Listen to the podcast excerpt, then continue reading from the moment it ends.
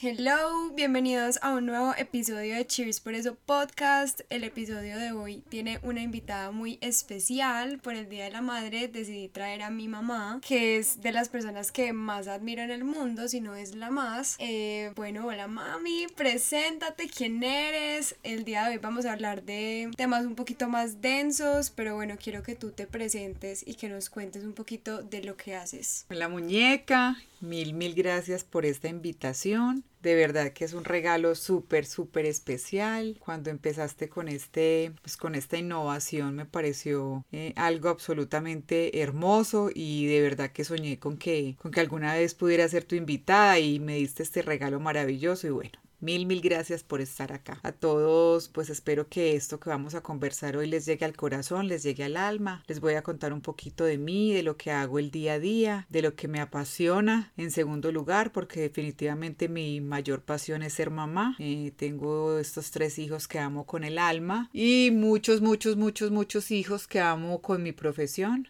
Soy médica, trabajo en dolor y cuidados paliativos. Quienes no saben qué es esto, es una especialidad que se dedica a acompañar los pacientes que tienen enfermedades crónicas, tanto oncológicas como no oncológicas, pero como trabajo en, la, en el Instituto de Cancerología de la Clínica Las Américas, pues me dedico todos los días a ver solamente pacientes que tienen cáncer en, en cualquier estadio de su enfermedad. Veo pacientes desde los que les acaban de diagnosticar la enfermedad y acompaño pacientes hasta que llega el momento final, hasta que llega el momento de su muerte, pasando pues como por todo su proceso. Entonces todos los días estoy, eh, como dicen algunos, me siento con la muerte, me siento con el sufrimiento, veo eh, de todo un poquito y la idea es que hoy nos sensibilicemos un poquito como con lo que, con lo que pasa y que muchas personas no se dan cuenta de que, de que hay muchas personas sufriendo y bueno, conozcan un poquito más de mí. Bueno, mi mamá también tiene su propio consultorio, se llama Somos Paliativ, por si lo quieren buscar en Instagram, ahí hay como información de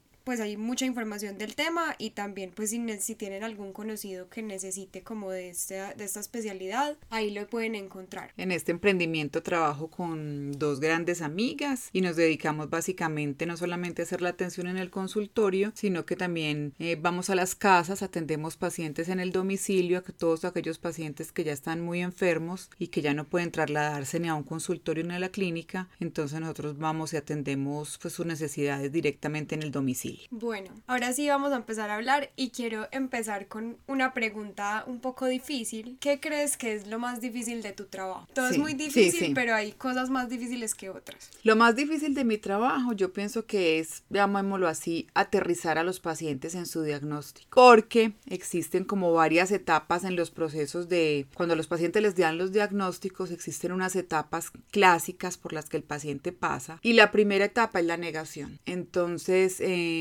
enfrentarte a ese paciente, hacerle entender lo que le está pasando y hacerle concientizar de lo que puede llegar a pasar es complicado. Eh, toda la gente, todos pensamos que eso no nos pasa a nosotros, que le pasa al vecino, que porque a mí, que será que esto es un castigo entonces hacerle entender a la gente que, pues digamos que no es normal, pero que, que puede pasar, que no es una casualidad, que esto probablemente tiene un para qué, que vamos a, a buscar las alternativas para que esté mejor. Yo pienso que es como lo más difícil acompañar a ese paciente en ese momento y hacerle entender que es una situación. ¿Qué pasa? Que es que la palabra cáncer definitivamente es una palabra que mata, es una palabra que te quita completamente la esperanza. A la gente le dicen que tiene diabetes y eso no es como tan grave, pero a ti te dicen que tienes un cáncer y eso te cambia completamente la expectativa. Entonces es básicamente eso. Bueno, y tú desde que estudiaste medicina tenías un ramo de especialidades de, de las cuales escoger y escogiste una de las más duras, o sea, ¿cómo, ¿cómo fue escoger eso sabiendo que te iba a tocar enfrentarte a esas situaciones tan difíciles? Pues mira, la verdad, la verdad, yo toda la vida quise ser pediatra porque me fascinan los niños. Pero resulta que cuando ya tuve a esta chiquita, a Sofía Molina, me cambió como el chip. Y me dije, no, la pediatría no es. Yo quería una especialidad que fuera una especialidad, llamémoslo así, muy completa. Y me, me gustaba algo que tuviera que ver no solamente con la parte biológica del ser humano, sino con lo emocional, con lo psicológico, con lo familiar.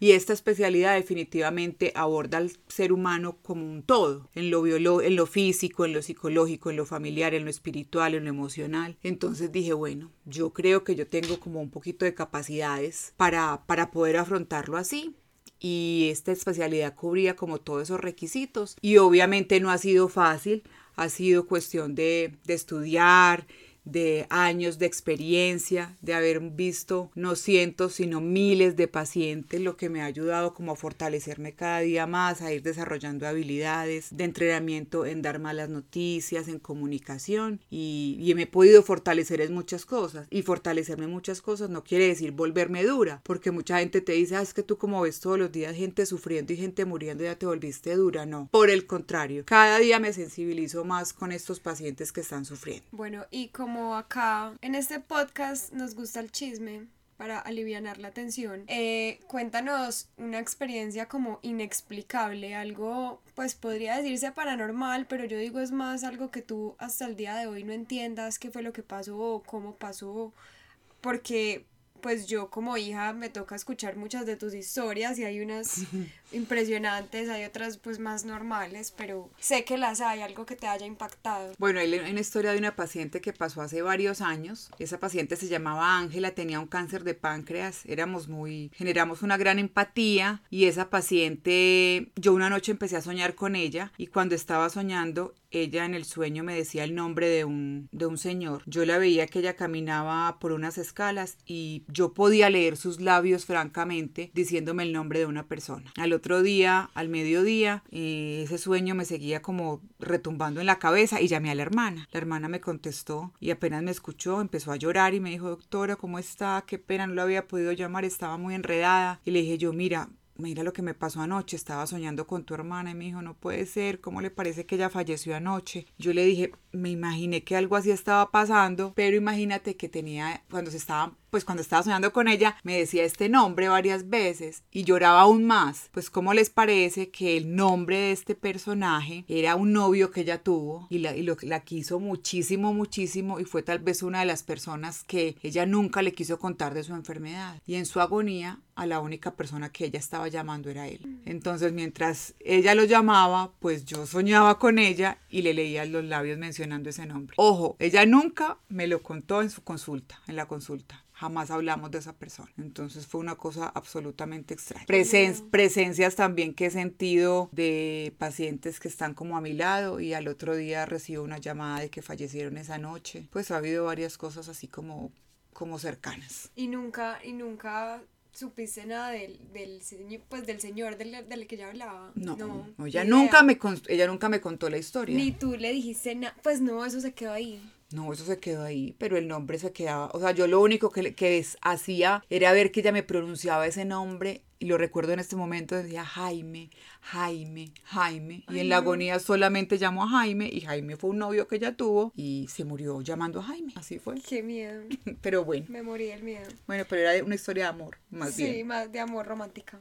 Está, digamos que el tema de la muerte, ¿cierto? Que es un tema exageradamente tabú, no solo porque a la gente le da miedo como pensar en eso, sino porque pues hay muy poquita información, de verdad que uno no tiene ni idea de... ¿De qué pasa después? De qué pasa después, entonces bueno, ahí van dos preguntas. Primero, ¿tú cómo ves la muerte? O sea, ¿Le tienes miedo o lo ves como algo ya totalmente normalizado? Tú que ya lo has visto desde varios ámbitos, ¿Cómo ves el tema de la muerte? O sea, ¿qué es la muerte para ti? Definitivamente yo lo tengo claro y se lo digo a mis pacientes, que la muerte es lo único seguro que todos tenemos. O sea, en el momento que nacemos no sabemos si vamos a ser ricos, pobres, solteros, casados, sacerdotes, lo que sea, si vamos a tener hijos o no. Pero lo único que tenemos segurísimo todos es que nos vamos a morir. ¿Qué pasa? Que culturalmente la muerte en nuestro medio es algo absolutamente malo. Pero yo no lo voy a decir aquí que la muerte sea un premio. Pienso que la muerte es un fin a un proceso de vida que todos hemos tenido. ¿Qué me angustia a mí? ¿Cómo morir? Y pienso cuando le hablo un poquito con los pacientes y las familias es eso. No es que te mueras, es cómo te mueres. Nadie se quiere morir con dolor, nadie se quiere morir asfixiado, nadie se quiere morir postrado en una cama, perdiendo su independencia, nadie se quiere morir orinándose en la cama, etcétera, etcétera. Cuando los pacientes entienden eso, cuando las familias aceptan que su paciente ya está sufriendo, que ese cuerpo que está postrado en una cama ya no es su mamá, ya no es su hijo, o sea, es un alma atrapada en ese cuerpo, como lo decimos eh, normalmente, lo dejan ir. Y es cuando la muerte se ve, se ve como un premio, se ve como una solución. Desafortunadamente, mientras más nos demoremos en entender esa situación, pues ese paciente va a sufrir más. Pero definitivamente la muerte es un proceso absolutamente natural. Es tan natural que miren que en otros países, como por ejemplo en la India, es una celebración total porque se supone que es un paso a la vida a una vida mejor nadie sabe qué hay después pero también por ahí han dicho que es tan bueno que no que nadie vuelve. Entonces eh, yo pienso que es empezarlo a aceptar como parte de nuestro proceso de vida. Lo que sí estoy completamente de acuerdo es que nadie tiene por qué morirse mal. Bueno ahí pues ahí de ahí sale la otra pregunta que te iba a hacer que nos hicieron a las dos por Instagram y es ¿qué creemos que hay después de la muerte? Y yo siento que tú viviendo todos esos procesos tan cercanos a la muerte, me has enseñado indirectamente que, que, la vida es muy cortica y que en cualquier momento nos sorprende y que en cualquier momento podemos dejar de hacer lo que podemos hacer hoy, a valorar mucho el hecho de estar vivos y de poder disfrutar de las pequeñas cositas de la vida. Y eso me ha llevado a mí pues a hacer todos estos espacios a, a cosas que pues ya he contado en otros episodios que me han llevado a vivir fuertemente y con toda. Entonces yo creo que mi respuesta en cuanto a qué hay después de la muerte yo en, en este momento de mi vida lo veo como como como una pantalla negra. Pues como que ya fin se acabó entonces por eso es que le saco tanto provecho a esto, porque yo digo, no hay más. Pero hay muchas personas que creen en la reencarnación o que creen en que se van a ir al cielo y derechos se van a disfrutar de una vida como más plena. Hay otras que creen en que van al purgatorio y tienen que pagar por todas sus cosas malas, el infierno. Tú en este momento como Natalia, no como médica, ¿tú qué crees que sea? Yo a pesar de que soy una persona muy católica, tengo por todas las experiencias precisamente que he vivido, tengo como una combinación de todo. ¿Cierto? Por ejemplo, en muchas cosas pienso como tú, que hay una pantalla negra. Por eso también, y te lo he enseñado, que hay que vivir intensamente el hoy, que, agrade, que hay que agradecer intensamente cada cosa, que estoy clara, que no sé si va a haber un mañana. Entonces, que eso también me ha llevado con tu papá a, a, reírnos y a decir que, que, lo tengo arruinado, que porque le digo, no, no, no, hagamos ese viaje ya porque no sabemos si hay que hacer un mañana. No, no, no, no, cambiemos el carro porque no sabemos si, hay que haber un si va a haber un mañana. Como muchas, como mucho de esas cosas. Pero, por ejemplo, hablándolo con respecto a lo católico, que hablan tanto que hay purgatorio. Yo siento que el purgatorio es aquí. Hay veces pienso que tantas dificultades y que tanto sufrimiento, pues yo no creo que nos estén esperando en una fila para, para poder llegar al cielo. Pienso que si hay un cielo, pienso que si hay, que si hay un encuentro con una persona, con alguien, con un ser sobrenatural, creo que es Dios para mí en mis creencias, que uno se debe encontrar. Pero yo pensar en que, en que, en qué me voy a encontrar, me, me parece muy complicado, me parece muy complejo. Pensar que vas a reencarnar que es que en una vida fuiste tan malo y por eso estás aquí pagando y por eso te dieron esas enfermedades, también me parece muy complejo. No tengo la explicación, no tengo la explicación. Sé que esta vida que me están dando ahora es un regalo que me dieron para vivirla intensa y plenamente y es mi misión hacerlo, pues eso es lo que estoy haciendo ya. Sí, porque me parece muy triste uno en una cama o, o, después de pasar años luchando con una enfermedad bien dura y que apenas se muera le toque todavía ir a sufrir más. Pues, exacto, exacto. Entonces por eso yo pienso que yo pienso que Dios en su misericordia, los que creemos en Dios, pues no va a ser un Dios malo que te pone aquí a que padezcas un cáncer ocho años, te pongas flaco, no comas, vomites, vayas a 50 quimioterapias, te mueras y tengas que ir a coger la fila a ver si todavía eres digno de llegar a ese cielo en que tú crees. Pues o ser un familiar de esa persona, como uno luchar con, con el hijo con cáncer todo el tiempo y que después se muera y, y le, toque todavía otra cosa, sino yo. Yo también creo que el purgatorio es algo más como un tema de, de miedo que nos han metido, pero eso es a la larga como el karma del que habla pues, el budismo, del que habla en otro, el que otra religión. Uno ya mismo aquí está pagando las cosas que hace, pues todo es un ciclo. Pero bueno, en cuanto a este tema de la muerte, ¿cómo haces para tocarle el tema a la gente? ¿Cómo haces para ahorita mm, estabas hablando de la negación. Me imagino que hay gente que una asume que se va a morir, otra de pronto ni le cabe en la cabeza, pero ¿cómo les ayudas a aterrizar la idea de, de que puede ser una posibilidad? Generalmente toco el tema. Entonces yo les digo a los pacientes, miren, estamos en este diagnóstico y generalmente esto es, es paralelo o esto es igual, tener cáncer es igual a morir. Esa posibilidad está. Entonces cuando tú ya te metes por ahí, los pacientes abren los ojos, se estremecen y empiezan a preguntar, doctora, ¿usted que eso va a ser muy rápido? ¿Usted cree que cuánto me queda? ¿Usted cree que cómo va a ser? Y digamos que cuando uno abre esa puerta, empiezan las preguntas y es mucho más fácil permear la comunicación. Hay pacientes que nunca preguntan, entonces uno tampoco puede ser intrusivo. Quien a mí no me habla de morirse, yo tampoco pues voy a llegar y le voy a decir, mira, tenés un cáncer así, te vas a morir. A no ser de que ya uno vea la condición muy mala o cuando tú definitivamente ves que el paciente va súper mal, se va a morir y yo sé porque ya ha habido cercanía que hay cosas que resolver. Y le digo, mira, las cosas van mal, yo pienso que es mejor que tú empieces a resolver asuntos económicos o asuntos legales para que tu familia no quede en problemas. Pero yo trato siempre pues como de, como de dar la mala noticia, pero de alguna manera encontrar la luz y, y acolchar como esa, como esa mala noticia precisamente para que los pacientes se sientan como acompañados y reconfortados. O sea, no dejarlos como caer en el vacío, sino precisamente como abrazarlos en su, en su sentimiento y ayudarles a ir afrontando eso. Bueno, y digamos que hay veces que el paciente necesariamente no se va a morir, o sea, sus probabilidades no son tantas, sino que le va a tocar pasar igual por un proceso difícil, que es la quimioterapia, y es pasar por mucho dolor, tener que ir a muchos exámenes, porque que a uno le digan que tiene cáncer de un día para otro, sí o sí le cambia la vida, así no se vaya a morir. Entonces, ¿cuál crees? Esto esta pregunta viene de un amigo que estudia medicina. ¿Cuál es la mejor manera de decirle a un paciente? O sea, cuando uno se lo ponen en la película, digamos que todo el mundo tiene maneras, pero hay, hay médicos más fríos que otros. Puede que tú no, tú no eres la persona pues corrígeme, pero tú no eres la persona que lo diagnostica, ¿cierto? A ti te llegan ya con el diagnóstico. Pero igual, ¿cómo haces para, para hacerle caer en cuenta de, de, de, todo lo que se viene? Lo que pasa es que todo tiene que generarse desde la empatía. Cuando yo desde que conozco a mi paciente, independientemente del diagnóstico que tenga, genero empatía, todo es más fácil. O sea, es que para hacer un buen cuidado paliativo no hay que ser paliativista. O sea, yo puedo ser generar un buen cuidado paliativo siendo un médico general. Si yo a ti te, te tengo que decir, a un futbolista, que tienes una lesión de rodilla. Es el cómo te lo digo, el cómo te transmito esa información, lo que hago que tú no caigas en una depresión porque no vas a poder jugar fútbol en seis meses.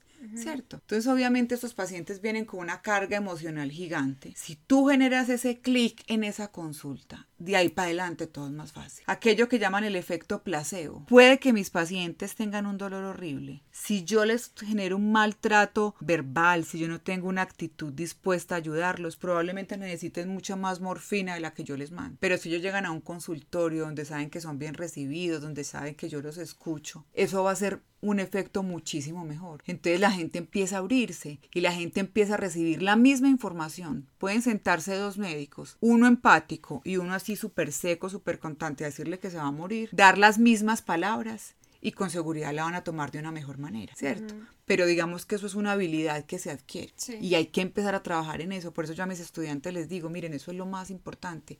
Y esto desafortunadamente no está en los libros. Es que en los libros no está cómo ser empático en el libro está cómo mandar morfina. Entonces, pues, creo yo que los médicos, pues entonces nos podríamos sentar a estudiar los libros y ser súper académicos. Pero esta otra parte del ser, es, hay que desarrollarla. Es más una habilidad que todos deberíamos de tener. Hay una serie que nos vimos que se llama Desde Cero o From Scratch en Netflix. Muy buena, se las recomiendo, muy triste, pues van a llorar mucho. Pero hay una parte en donde eh, entra la doctora de cuidados paliativos y lo primero que hace con el paciente es preguntarle, ¿cómo estás tú? Pues, ¿qué estás sintiendo? Y el mal le dice, sos la primera persona que me pregunta esto en esta clínica, porque todo el mundo llega y le dice que tiene esto, que tiene lo otro, que necesita tal examen, que se tome tal pastilla, pero nadie le dice, no si tienes dolor o no, sino cómo estás, pues cómo está tu corazón. Y, perdona muñeca, y ahí te hago, te hago un énfasis en algo. Yo siempre le digo al acompañante, generalmente es el esposo, la mamá, la hija, ¿y tú cómo estás? Porque esto se vuelve una enfermedad de la familia. Entonces hay veces hay hijas que están súper cargadas, que quieren llorar y a ellas nunca nadie les preguntó que cómo se sentían. Entonces, wow, por fin alguien me dijo que yo cómo estaba. Alguien se tomó un minuto de, esa, de esos 20 minutos o de esa media hora de la consulta para mirarme a los ojos y decirme yo cómo estoy. Ojo, no es solamente el paciente, es toda la familia la que tuvo que cambiar su dinámica en pos de ese paciente. Sí, total, es, es, es, muy esclavizante y yo creo que tú terminas es como, a la larga terminas es hablando e interactuando más con la familia que con el propio paciente, 100%. Sí, muchas veces pasa así, muchas veces. Eh, bueno, y aquí, ya que estamos hablando del dolor, pues tu especialidad es dolor y cuidados paliativos, entonces también para la mayoría de los casos en los que estás es para aliviar ese dolor.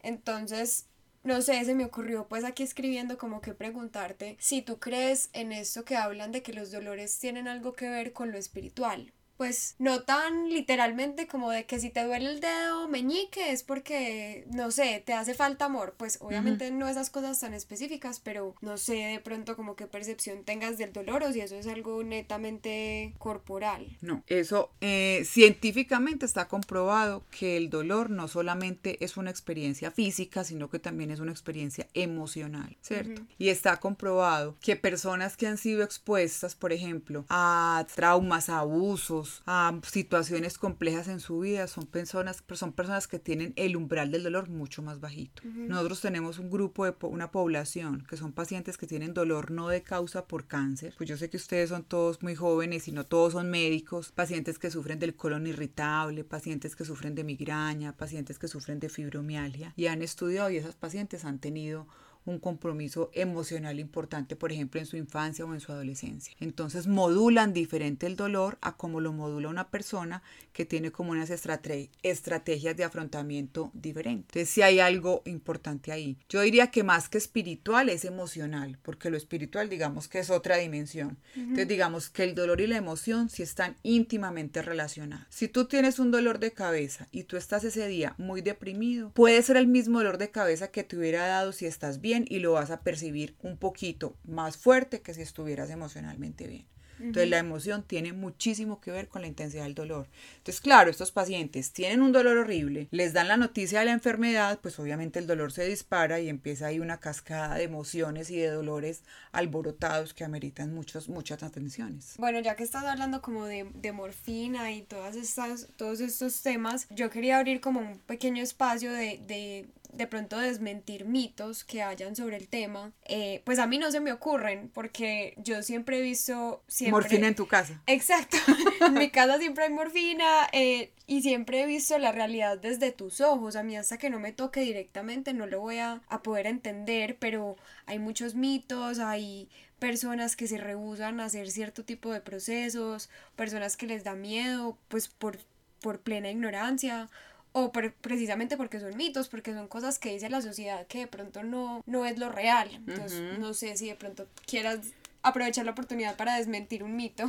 Por ejemplo, la morfina es el analgésico más potente. Eso es falso. Eso hace 50 años puede ser que sí, pero ya hay medicamentos mucho más potentes que morfina. Segundo, que si a uno le dan morfina y tiene un dolor muy fuerte más adelante, ya no hay nada más. Con lo que les acabo de decir, ya ustedes saben que si hay cosas más potentes que si a ti te dan morfina te vas a volver adicto. Los pacientes con cáncer tienen un riesgo muy, muy, muy bajo de volverse adicto. Ojo con esto que estoy hablando de pacientes con cáncer. Si te dan morfina por un dolor que no es por cáncer, el riesgo de adicción sí se aumenta. Mm, los médicos tienen, eso se llama opiofobia y les da mucho temor mandar este tipo de medicamentos para dolores fuertes. Entonces mandan solamente acetaminofeno, diclofenaco. Obviamente la gente no cree en esto, otra mal en unas dosis que no debe ser. Siempre hay que dejarse asesorar por un médico si es un especialista en dolor muchísimo más. Obviamente en pacientes que están en estado avanzado, en pacientes que están en agonía, son los medicamentos que se tienen que utilizar. Pero eh, los opioides bien indicados, llámese morfina o cualquiera de sus derivados, eh, son muy, muy buenos para pacientes en procesos de etapa final o pacientes que, estén que tengan cáncer y que estén en tratamientos de quimioterapia o de radioterapia. Bueno, hay otra cosa y es que yo le digo a mi mamá que ella es demasiado cansona porque a uno le puede doler una pestaña y ella de una tiene la pastilla indicada, pues porque claro, a eso se dedica, pero uno a veces no se quiere tomar la pastilla, uno solo se quiere quejar. Entonces, eh, yo siento que ese es otro mito y es que a la gente le da mucho miedo a las pastillas. Es como, como las inyecciones, por ejemplo, que hubo mucha gente que no se, no se vacunó del COVID, pero eso es otro tema. Hablo más de las pastillas puede pasar algo al tomar muchas pastillas o, o eso es mentira o, o, qué. No, es que yo no entiendo por qué en pleno siglo, siglo XXI las personas se tienen que aguantar los dolores. Hay pastillas para todo tipo de dolor. No se aguanten, por favor, por favor. Cuando uno empieza a tener un dolor y no lo controla, eso va haciendo cambios en el cerebro, en el cerebro, perdón, y el cerebro empieza a entender que doler la cabeza es normal, entonces los dolores de cabeza no se quitan, que doler la espalda es normal y el dolor de espalda no se quita, entonces es preferible que yo me controle el dolor dos o tres días tomando medicamentos y de esta manera el dolor va a desaparecer. Si no, son los que tienen dolor recurrente, les duele la cabeza tres días, se toman una pastilla y a los 15 días dicen otra vez me volvió, me el dolor de cabeza. ¿Por qué es? Porque no hay manejos adecuados. Entonces no es por necedad, es porque el cuerpo es sabio, habla, se queja, ¿qué necesita? Medicación, si esos dolores no ceden, pues obviamente habrá que estudiarlos, hacer otro tipo de exámenes y de análisis, pero por favor no se aguanten ustedes en pleno siglo XXI con toda la medicación que tenemos. No, y sobre todo que hay muchas medicinas alternativas. Yo sé que tú no eres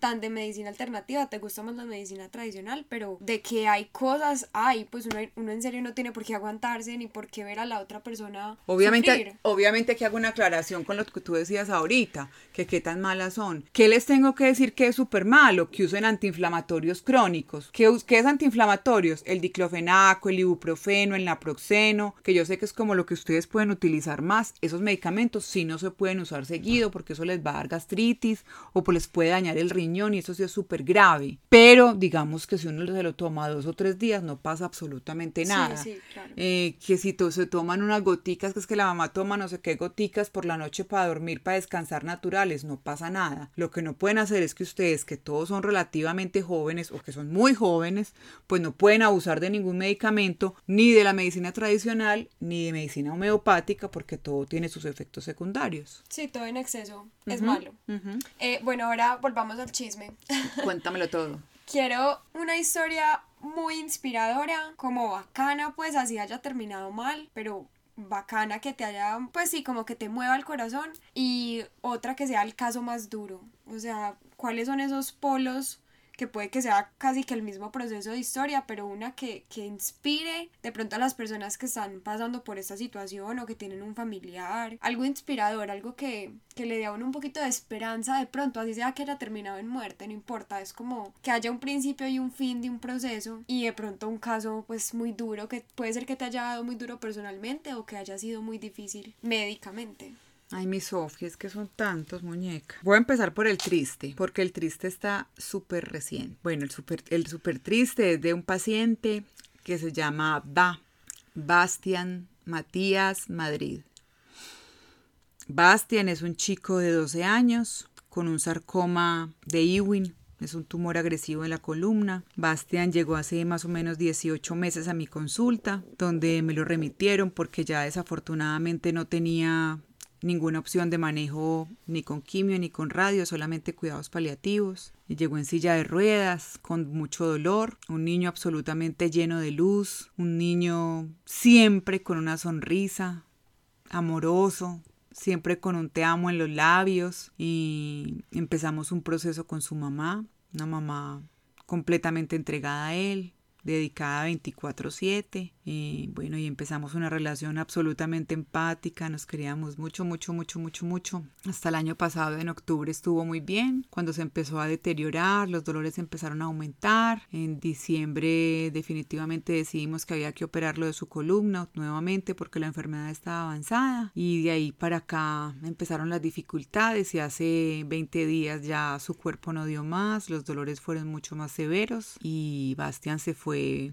al cielo estoy convencida que es un ángel más, el 18 de abril, siempre con una sonrisa, siempre con un te amo, siempre con las gracias en su boca y fue un chico que nos dio unas lecciones de vida a todos día tras día. Yo pienso que es el paciente que me ha aporreado más emocionalmente, estuve en su, en su velorio, su, en su misa de despedida y fue, fue muy duro, fue muy, muy duro. Esa mamá está destrozada, pero hizo una labor hermosa, hermosa con, con él. Esa yo pienso que es la historia más triste de todo lo que llevo en estos años. Y una historia inspiradora, mm, yo diría que otra que está vigente, se llama María Clara.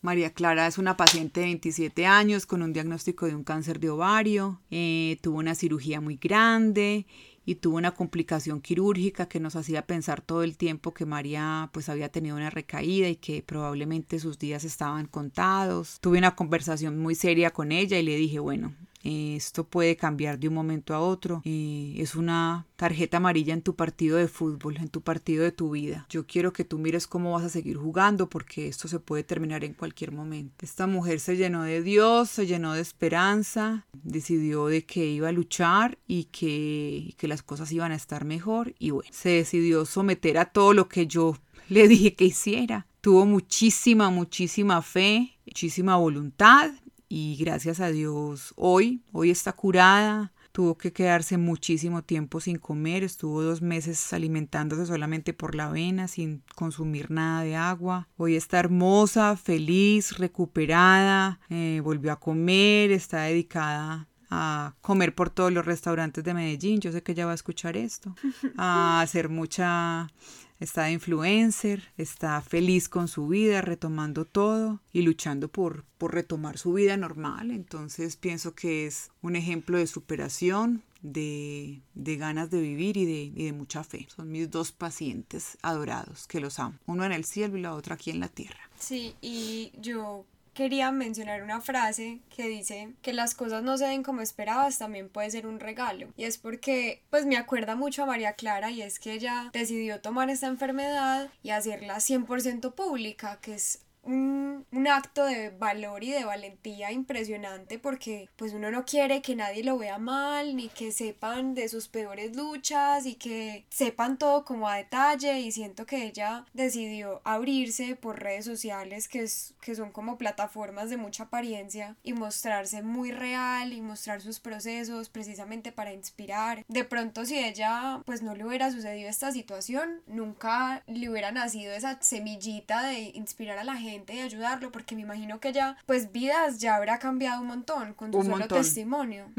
Entonces siento que muchas veces estas eh, situaciones pues tan tristes y tan... Determinantes. Sí, pues. esas situaciones tan determinantes eh, muchas veces te llevan a tomar decisiones de arreglar relaciones familiares, volver a comunicarte con alguien con el que ya no hablabas, definir negocios económicos, yo no sé, pero siento que también a ti te ha tocado ver cómo muchas familias les toca tomar decisiones y les toca devolverse un poquito y perdonar y, y pedir perdón y estas situaciones por más pelles y graves que sean, a veces salen cosas buenas de ellas. Pero lo más bonito, So, es que no deberíamos esperar que fuera no hay que pensar que solamente el cáncer, hay que pensar que definitivamente cualquier dificultad que nosotros tengamos. Alguna vez me dijo una persona donde yo iba a Reiki, me lo dijo así, las dificultades son regalos mal envueltos. Y no hay que pensar que la dificultad es un cáncer. La dificultad es ese problema en el trabajo. La dificultad es esa materia en el, en el colegio, en la universidad que no somos capaces. La dificultad es esa relación de pareja que no somos capaces de que progrese. Eso es un regalo mal, mal envuelto. El día de mañana uno va a mirar para atrás y va a decir, claro, si esa situación no hubiera pasado, yo no estuviera viviendo esto. Decimos lo de María, claro, va a ser así.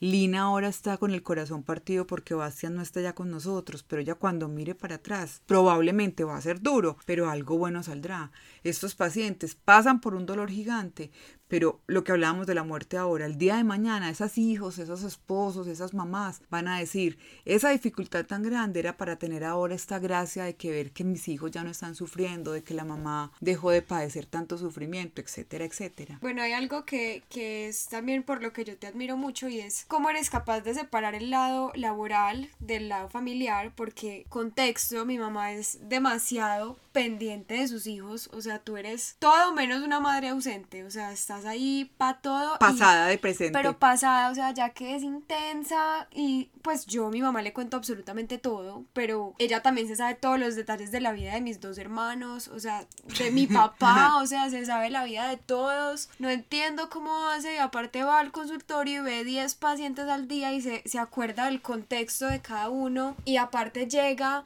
después de haber visto personas que literalmente se están muriendo a que yo me queje de cualquier bobada, pues cómo manejas ese, ese balance. Me acuerdo que una vez alguien te lo preguntó y tú dijiste que nosotros tenemos tres gatos y me acuerdo que tú hasta dijiste que hasta los gatos te podrían ayudar a, pues los gatos dicen que... que quitan, que, que que quitan- energía. Sí, como que le ayudan a Descargan. uno a descargar energía.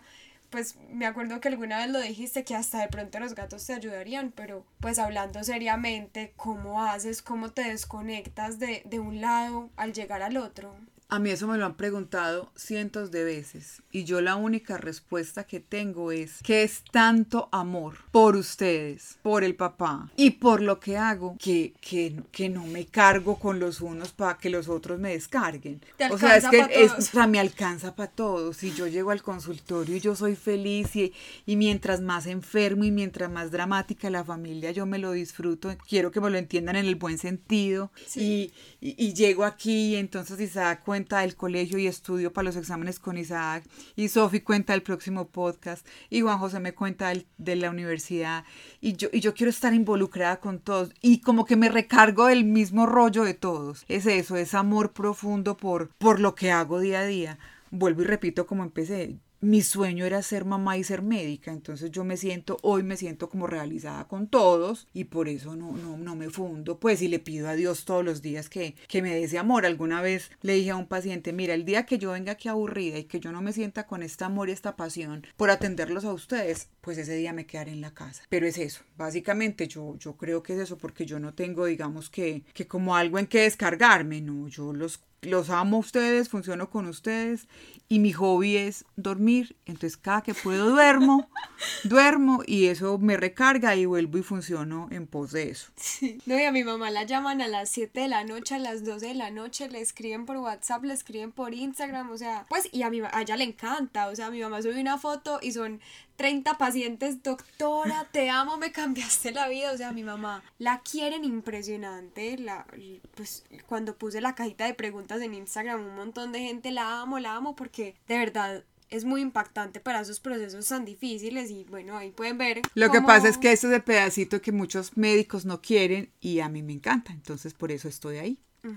Exacto, y, y, y por eso se vuelve como tan... No, y porque yo siento que te vuelves muy disponible, o sea, yo siento que tú estás ahí siempre. A la mano. Pues, y qué, qué privilegio ser tu hija. o Ay, sea, gracias, Muñe. no, pues en serio, porque yo pues te molesto a cualquier hora del día, pero también le das esa confianza a los pacientes de que ahí estás. O sea, pase lo que pase, ahí estás. Me, me, me parece muy impresionante porque es, sí, es, es demasiado amor que dar. Yo no sé, te desbordaron de amor y de paciencia porque eso no lo tiene todo el mundo, definitivamente. Ujú. Eh, bueno, ya se está haciendo como muy largo. Yo sé que hay muchos temas eh, que se quieren hablar. Después vemos si hacemos como una parte 2. Pero para cerrarlo, me gustaría que, no sé, de pronto un par de consejos para una persona que pueda estar viviendo esta situación, que pueda eh, estar recientemente diagnosticado con cáncer o que tenga un familiar con cáncer, eh, porque conozco muchas personas, o que otra persona que desafortunadamente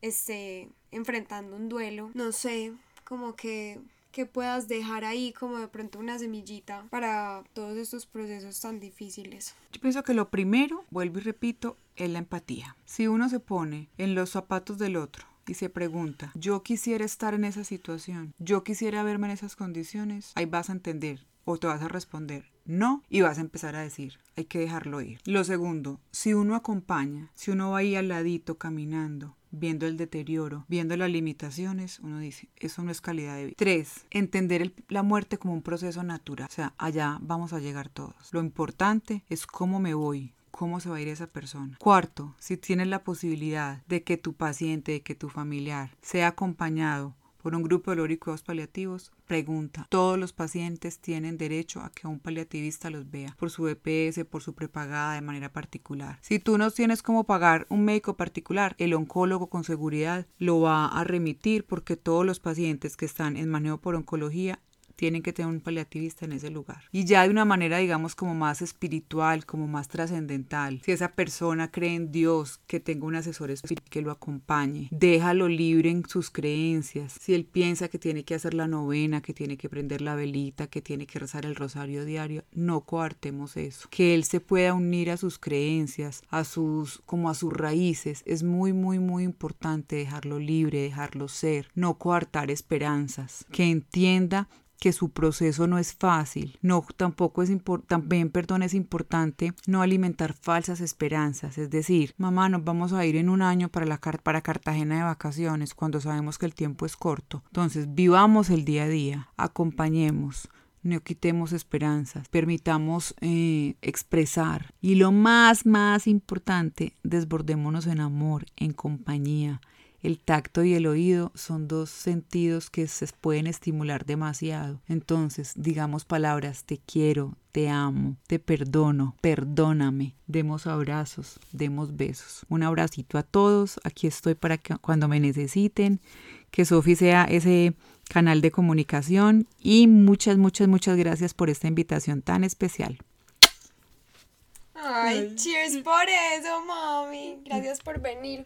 Te amo, muñeca. Te admiro demasiado, me siento muy afortunada de ser tu hija, ojalá eso le sirva a alguien, si, si conocen a alguien que de pronto le pueda gustar o le pueda servir lo que hablamos en este episodio, compártanlo.